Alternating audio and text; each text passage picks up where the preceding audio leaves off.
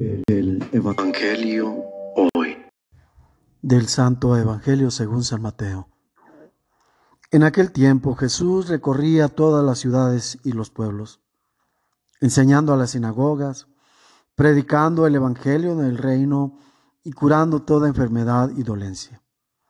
Al ver a las multitudes se compadecía de ellas porque estaban extenuadas y desamparadas como ovejas sin pastor. Entonces dijo a sus discípulos, La cosecha es mucha y los trabajadores pocos. Rueguen por tanto el dueño de la mies que envíe trabajadores a sus campos. Después, llamando a sus doce discípulos, les dio poder para expulsar a los espíritus impuros y curar toda clase de enfermedades y dolencias. Les dijo, vayan en busca de las ovejas perdidas de la casa de Israel. Vayan y proclamen por el camino que ya se acerca el reino de los cielos. Curen a los leprosos y demás enfermos. Resuciten a los muertos y echen fuera a los demonios. Gratuitamente han recibido este poder, ejérzanlo pues gratuitamente. Palabra del Señor.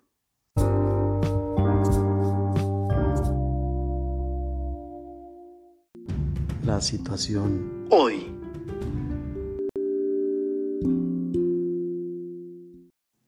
Se tienen registros de que desde el inicio de la humanidad el hombre ha tenido relación con la deidad.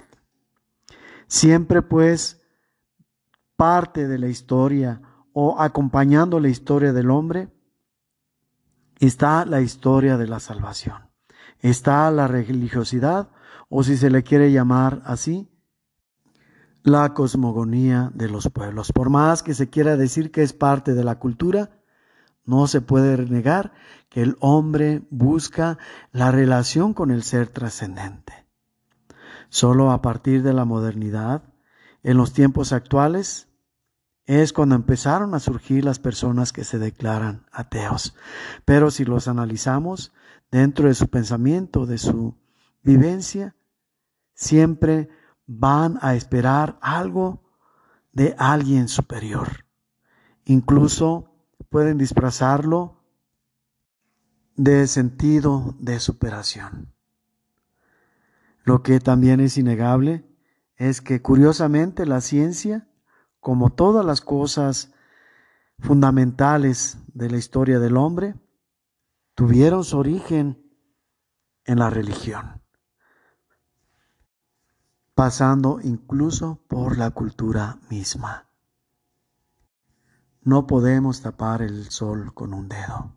Por más que busquemos ocultar la religión, esta va a surgir involuntariamente porque es parte de nuestra esencia, no solamente como persona, sino ontológicamente como ser.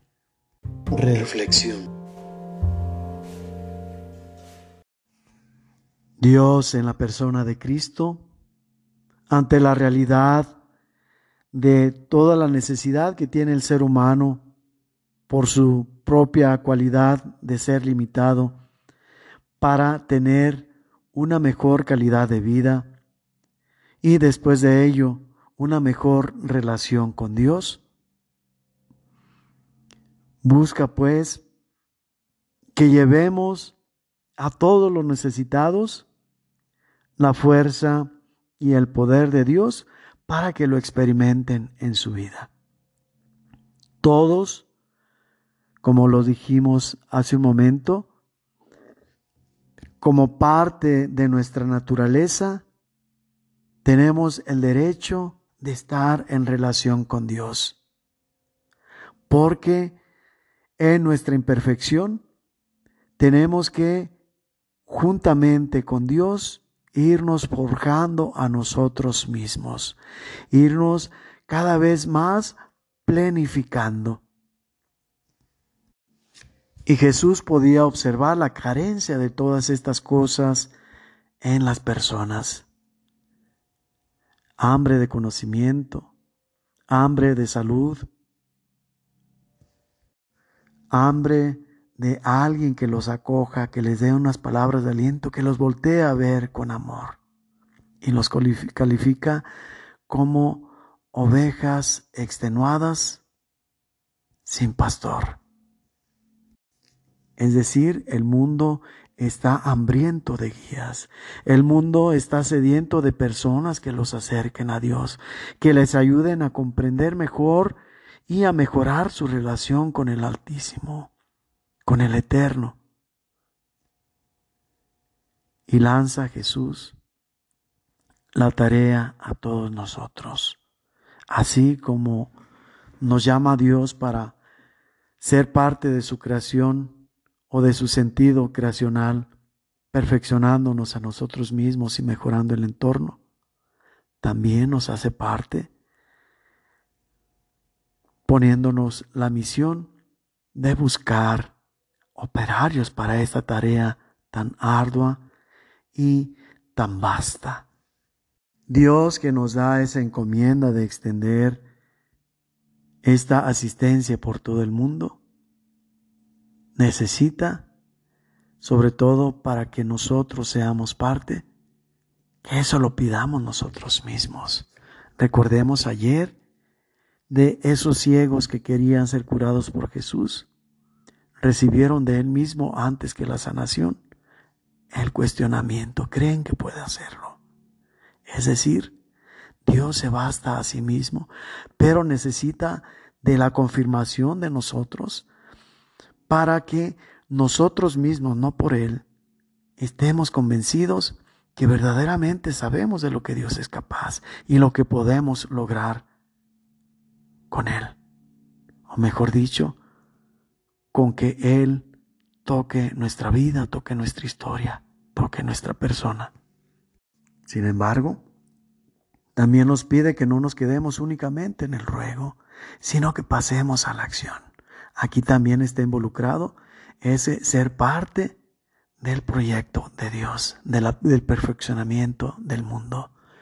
Pedir a Dios que nos dé más compañeros de trabajo, pero también que nos dé la fuerza para seguir adelante la sabiduría para poder hacer efectivo este proyecto de Dios. Es decir, Dios va a actuar a través de nuestro trabajo, a través de nuestras manos, a través de nuestra mirada, a través de nuestro corazón, a través de nuestros gestos, de nuestras palabras de aliento, porque recordemos lo que dice, no se preocupen por lo que hay que decir. Y en otra parte, cuando oren, no se preocupen también por lo que hay que decir.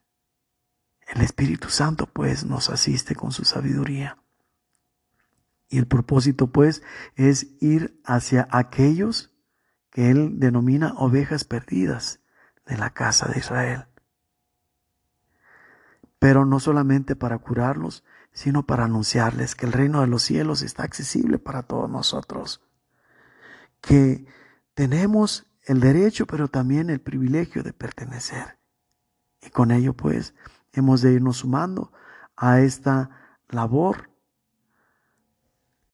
en la que somos compañeros de Dios, compañeros de camino, compañeros de vida, pero también compañeros de sentido, porque de esta manera nos afirma, hemos de dar gratis aquello que de Él hemos recibido gratis. Hecho.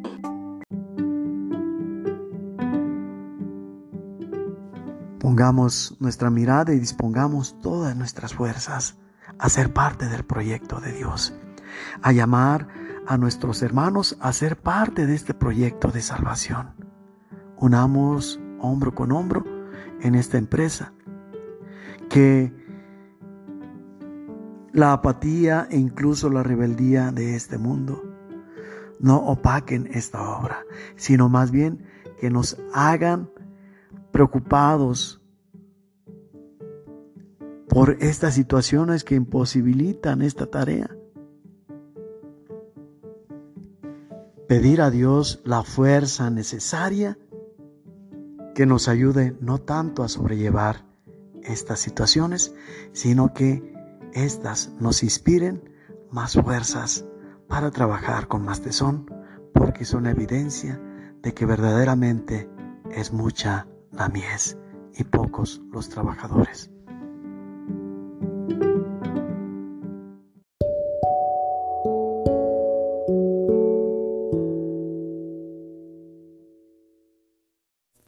Aquel capaz de amar hasta la muerte te bendiga en el nombre del Padre y del Hijo y del Espíritu Santo.